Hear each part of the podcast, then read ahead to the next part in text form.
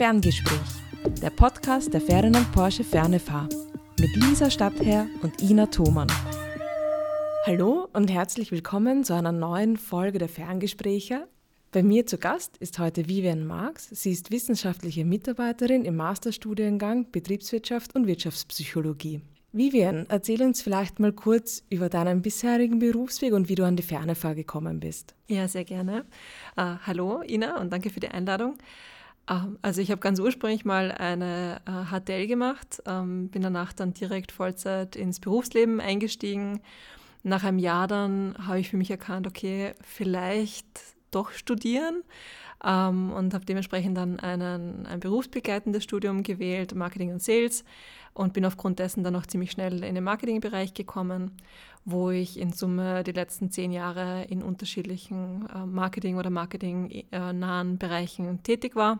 Ähm, nach dem Bachelorstudium habe ich dann gesagt, okay, noch ein berufsbegleitendes Studium, das ist schon, pff, äh, nein, Master muss jetzt nicht sein. Ähm, und habe dann nach einem Jahr Pause Gott sei Dank die Fernefahr für mich entdeckt und habe ähm, tatsächlich auch hier meinen Master gemacht, eben an demselben Zweig, an dem ich jetzt tätig bin, nämlich Betriebswirtschaft und Wirtschaftspsychologie, ähm, 2018 den Master abgeschlossen. Davor, danach, währenddessen, wie gesagt, ähm, im Marketing gearbeitet und dort letztes Jahr dann die Zelte abgebrochen und ähm, hier wieder zurückgekehrt an die Fernefahr als äh, wissenschaftliche Mitarbeiterin. Wir möchten ja heute gerne darüber reden, wie wichtig Werte im Berufsleben sind ob auch Werte zum Beispiel die Wahl des Arbeitgebers beeinflussen können. Wie wichtig ist denn da für viele eigentlich der Abgleich dieser Werte mit den potenziellen Arbeitgebern? Tatsächlich ist das äh, ganz, ganz extrem wichtig. Die Frage ist eher, ob es den Arbeitssuchenden bewusst ist und auch ob es den Unternehmen äh, vielerlei Hinsicht bewusst ist.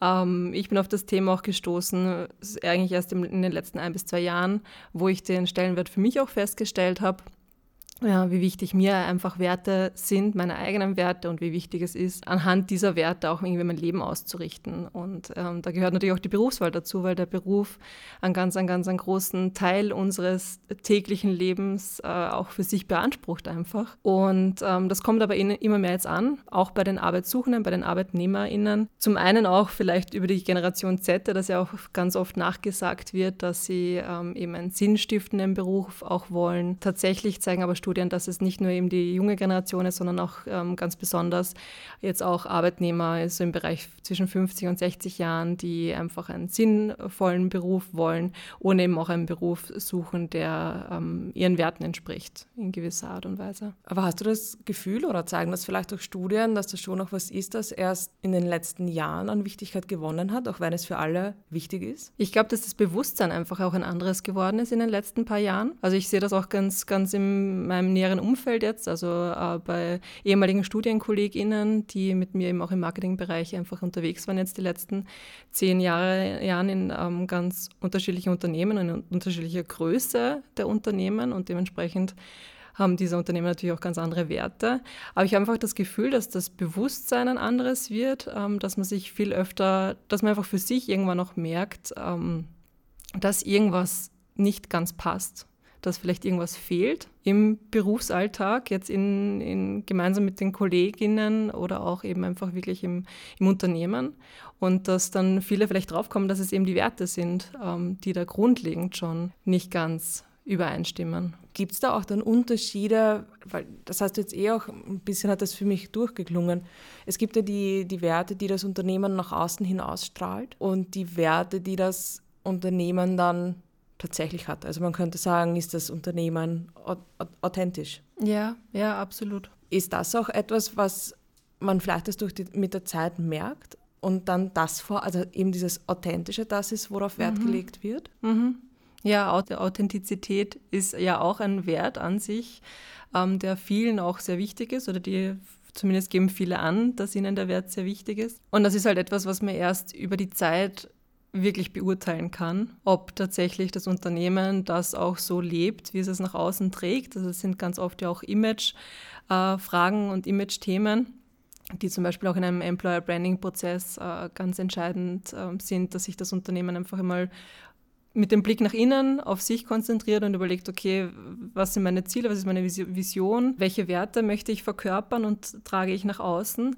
Aber dass es tatsächlich dann auch nach, ähm, wenn sie es dann nach außen tragen, auch von den MitarbeiterInnen im Inneren äh, so empfunden und gesehen wird. Das ist halt äh, die große Herausforderung auch im Employer Branding Prozess. Es gibt ja auch noch so diese Firmenkultur, die ja auch viel mit Werten zu tun hat, aber vielleicht mit Werten in einer unter Umständen eine andere Richtung, weil es ja da viel ums Miteinander geht. Ist das für ArbeitnehmerInnen gleichbedeutend wichtig? Gleichbedeutend wichtig ähm, wäre jetzt natürlich wieder die Frage, was eigentlich die Werte des Arbeit, der Arbeitnehmerin, des Arbeitnehmers sind oder auch der, der Bewerberin und des Bewerbers. Ähm, generell ist es halt so, dass die, wenn ein Unternehmen zum Beispiel den Wert ähm, Erfolg hat, und dann nach Erfolg strebt ähm, oder den Wert Gerechtigkeit hat und deswegen zum Beispiel das Gleichberechtigungsthema ein ganz ein großes und wichtiges ist und gleichzeitig haben vielleicht BewerberInnen auch den Wert Gerechtigkeit, dann ist es natürlich äh, dementsprechend ein sehr wichtiger ähm, Wert für beide Seiten und dann erhält es auch zusätzlich an Wichtigkeit, ob und wie das erfüllt werden kann. Also die Wichtigkeit, wie wichtig der Wert ist, hängt natürlich primär dann von der Sichtweise ab, aus der man es gerade betrachtet. Wenn ich jetzt aus Bewerbersicht zum Beispiel sage, okay, ähm, den BewerberInnen äh, ist jetzt gerade eben dieses Gleichberechtigungsthema ein ganz ein wichtiges. Ähm, dementsprechend wichtig ist es auch, dass es im Unternehmen dann gut umgesetzt wird. Wenn ich jetzt aber eine Bewerberin habe, ähm, die, die nach Erfolg strebt und der einfach vor allem wichtig ist, dass sie einen finanziellen, wirtschaftlichen Erfolg begleiten kann in irgendeiner Art und Weise, dann äh, ist vielleicht dieser Gerechtigkeitswert einfach weniger wichtig. Ich glaube, ganz, ganz bedeutend ist dabei auch zu betrachten und, und immer im Kopf zu behalten, dass jeder Wert okay ist und jeder einfach auch andere Werte haben kann und das äh, mitunter ganz stark voneinander abweichen kann. Aber weil du vorhin wegen der Unternehmenskultur das angesprochen hast, da ist natürlich im Hinterkopf zu betrachten, wenn man jetzt eben so ein konträres Beispiel hätte, mit der die eine Person hat den als, als obersten, wichtigsten Wert, weil die Werte kann man untereinander auch priorisieren ähm, mein wichtigster Wert ist Gerechtigkeit und Gleichberechtigung ähm, zum Beispiel. Und äh, ein Kollege von mir strebt aber nach dem ultimativen wirtschaftlichen Erfolg. Das wird vielleicht von der Unternehmenskultur her nicht ganz so gut funktionieren.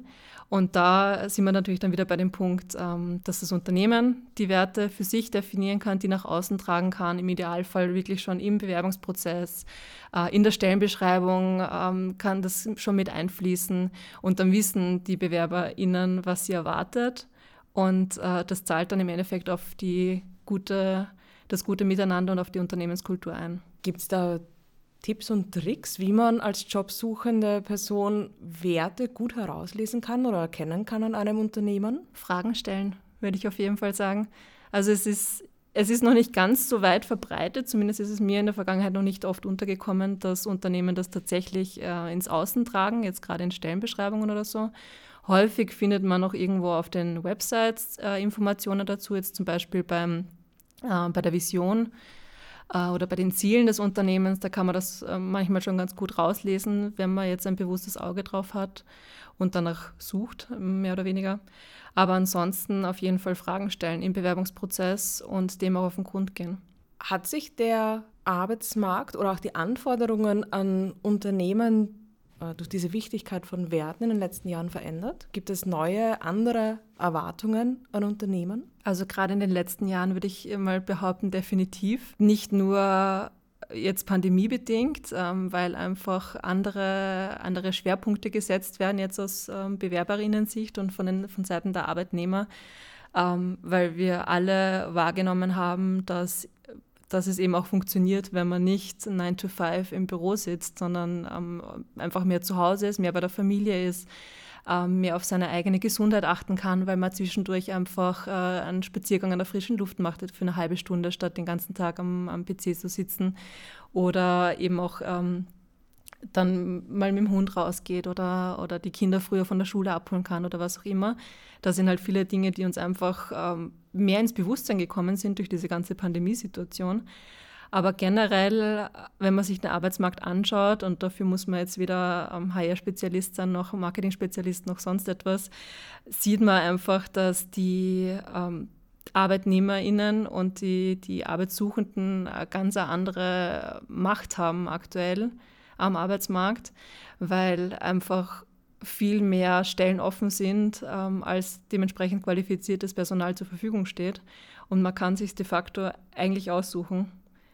Und dann ist halt die Frage, suche ich mir einen Job, ähm, wo ich suche immer den Job äh, unter den Optionen, die ich habe, wo ich jetzt am besten verdiene. Den Job, der am nächsten zu meinem Wohnort ist, ähm, wo ich vielleicht die besten Arbeitszeiten habe, oder suche ich mir einen Job, der zu meinen Werten passt und wo ich hoffentlich auch langfristig einfach glücklich sein kann. Führt dieser Mangel an Arbeitskräften bei Unternehmen auch dazu, gezielt nach außen hin Werte anzupassen, um attraktiver zu wirken? Ich glaube, dass der Schritt eher aus einer anderen Richtung kommt, nämlich wenn sie drauf kommen, dass zu wenig Bewerbungen reinkommen, überhaupt einmal schon noch vor dem eigentlichen Bewerbungsprozess, sondern dass einfach zu wenig Rücklauf da ist und vielleicht an dem Punkt schon erkannt wird, dass man da ein bisschen was ändern oder anpassen könnte. Und ansonsten natürlich, wenn man Feedback einholt von ähm, Bewerbenden in dem Prozess, ähm, gibt ja auch, ich habe es in der Vergangenheit sehr oft miterlebt, ähm, dass tatsächlich einfach die im Bewerbungsprozess die Bewerbenden an einem Punkt dann sagen, okay, sie scheiden jetzt aus aus dem Bewerbungsprozess, weil sie haben andere Alternativen, die für sie gerade relevanter sind. Ist natürlich auch ein wichtiger Punkt aus Unternehmenssicht, da Feedback einzuholen und, und nachzufragen, woran liegt es denn jetzt eigentlich. Das heißt, Unternehmen passen ihre Werte nicht so sehr den, den Arbeitssuchenden an, um attraktiver zu werden. Aber was ich das Gefühl habe, ist, Unternehmen passen ihre Werte trotzdem einem gewissen Zeitgeist an, um für Konsumenten und Konsumentinnen attraktiver zu werden. Hat sich da etwas am Markt geändert? Legen jetzt auch Konsumentinnen und Konsumenten mehr Wert auf Werte? Mehrwert auf Werte, schön gesagt. Die Zuhörerinnen können jetzt nicht sehen, dass ich genickt habe. Ähm, ja, also definitiv. Es ist halt auch da die Frage, wenn das Unternehmen sich jetzt anpasst, quasi eben an den Zeitgeist und an, den, an die Konsumentinnen, an den Markt, inwiefern das tatsächlich ähm, authentisch ist und ob es auch funktioniert oder ob das mehr einfach mehr, mehr Schein als Sein ist. Ich habe letztens auch einen, einen Podcast gehört, da hat äh, der Gast ganz, äh, das in einem ganz netten Satz zusammengefasst, zum Beispiel auf den Bereich Nachhaltigkeit gemünzt. Um, ähm, Green is the new digital. Weil so vor 10, 15 Jahren, als so die, die digitale Welle aufgekommen ist, haben alle Unternehmen gesagt, oh, wir brauchen jetzt eine Facebook-Seite, wir brauchen jetzt eine Website, obwohl wir eigentlich gar nichts haben, was wir auf einer Website irgendwie propagieren können. Und das und jenes und E-Mail-Newsletter äh, und wir wollen das alles unbedingt. Aber es wurde halt sehr oft, gerade am Anfang, nur sehr halbherzig gemacht.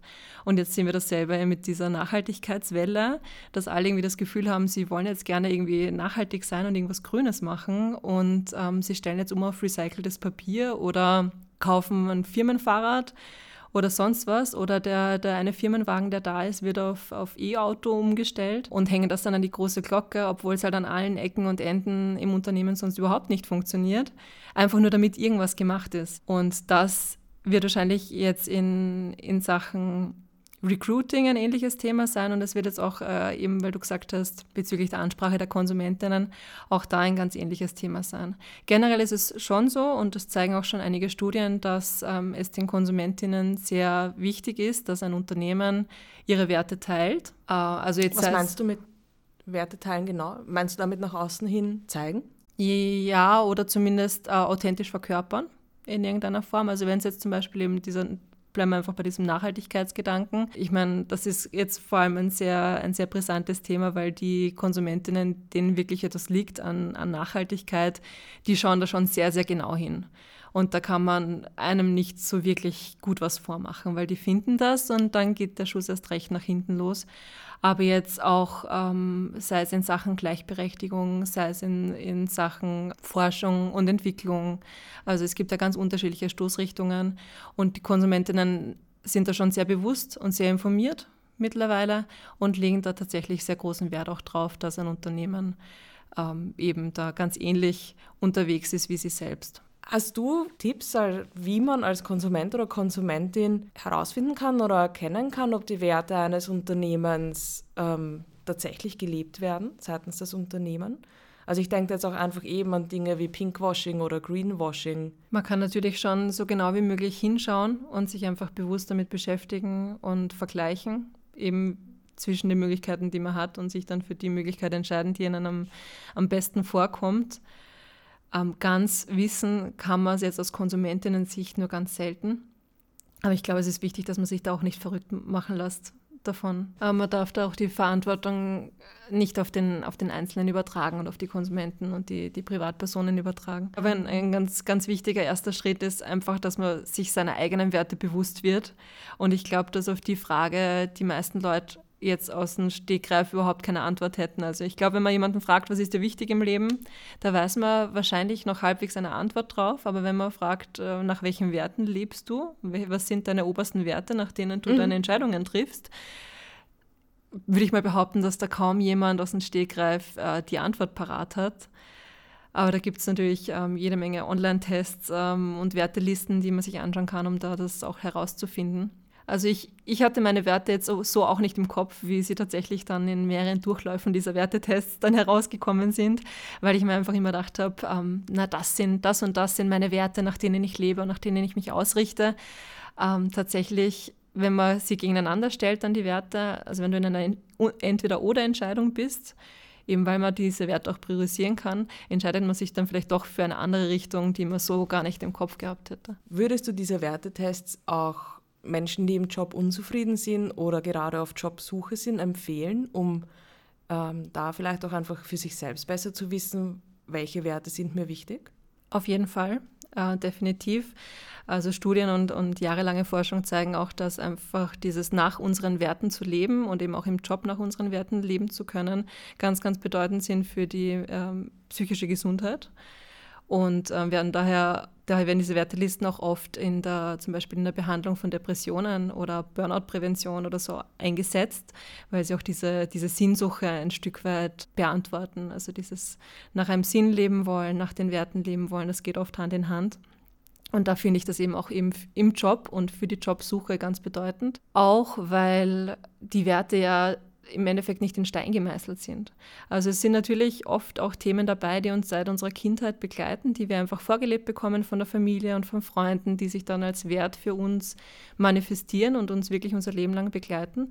Aber es ist durchaus auch möglich, dass diese Werte sich einfach im Laufe der Jahre ändern. Wenn unsere Interessen sich ändern, wir uns sehr intensiv mit unterschiedlichen Themen auseinandersetzen und dadurch dann einfach ein Wert sich herauskristallisiert, der die anderen noch überlagert.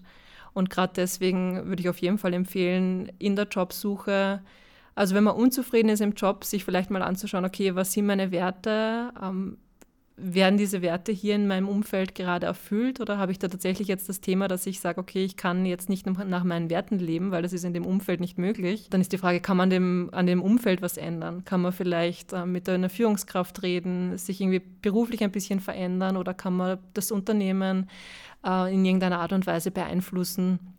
äh, wie das Unternehmen agiert am Markt oder was auch immer. Also gerade in, in KMUs gibt es da oft die Möglichkeiten, in größeren Konzernen wird es wahrscheinlich schon ein bisschen schwieriger, da tatsächlich was, was bewegen zu können. Und wenn ich wirklich merke, es geht nicht, dann so nach dem Love it, change it or leave it Prinzip äh, tatsächlich auch einfach einen Wechsel in Betracht ziehen und dann ja dann sich aktiv mit den Werten auseinandersetzen, schauen, okay, was sind meine Werte, wie stelle ich mir das vor für meine nähere Zukunft und anhand dessen dann auf Jobsuche gehen und nachfragen im Bewerbungsprozess, um im Vorfeld schon festzustellen, ob das auch tatsächlich passt. Wir haben zum Abschluss des Podcasts immer auch noch zwei Fragen. Unsere Hörer und Hörerinnen kennen die jetzt natürlich schon. Vivian, hast du einen Liebens Lieblingsgegenstand auf deinem Arbeitsplatz? Einen Lieblingsgegenstand auf meinem Arbeitsplatz? Ähm, ja, Jein, auf dem Arbeitsplatz, auf dem ich jetzt fast nicht mehr arbeite, den habe ich pandemiebedingt eingerichtet bei uns zu Hause. Und dadurch, dass ich jetzt aber doch meistens alleine im Homeoffice bin, ähm, kann ich mich auch an den Küchentisch oder aufs Sofa oder sonst wo setzen und, und wechselt eigentlich häufiger mal meinen, meinen Arbeitsplatz. Aber an meinem äh, pandemiebedingten Arbeitsplatz hängt ein Vision Board, das ich mir letztes Jahr ähm, gemacht habe und das mich immer so ein bisschen erinnern soll auch an, was ist wirklich wichtig im Leben, was, was möchte ich für mich, wo geht die Reise hin. Und das ist ein echt ausgelutschter, grauslicher Zettel, der da irgendwo schief an der Wand hängt, aber gut so. Sehr spannende Antwort und auch sehr passend zum Thema der heutigen Folge. Tatsächlich, ja. Und hörst du Musik beim Arbeiten? Ah, sehr wenig, ähm, weil ich mich dann echt schlecht konzentrieren kann, weil ich mich dann einfach zu stark auf die Musik auf, äh, fokussiere.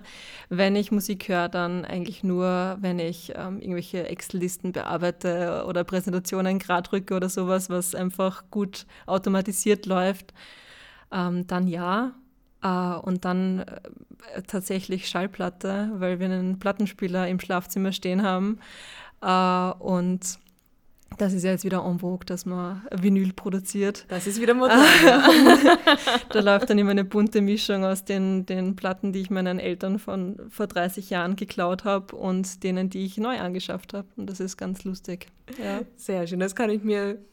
Ich finde, Plattenspielen hat auch immer was sehr Tätiges und Entspannendes gleichzeitig. Also man ist auch gefordert, etwas dafür zu tun, um es hören zu können. Ja, nochmal aufstehen und so, die Platte genau. umdrehen. Genau. Und es hört auch auf. Und wenn ich dann irgendwann draufkomme, okay, die Platte hat eigentlich schon irgendwie vor 20, 30 Minuten aufgehört zu spielen, ähm, dann komme komm ich erst drauf, dass ich irgendwie im Tunnel war. Liebe Vivian, danke, dass du heute Gast in unserem Ferngespräch-Podcast warst. Es war, finde ich, ein sehr spannendes äh, Thema und auch ein sehr spannendes Gespräch.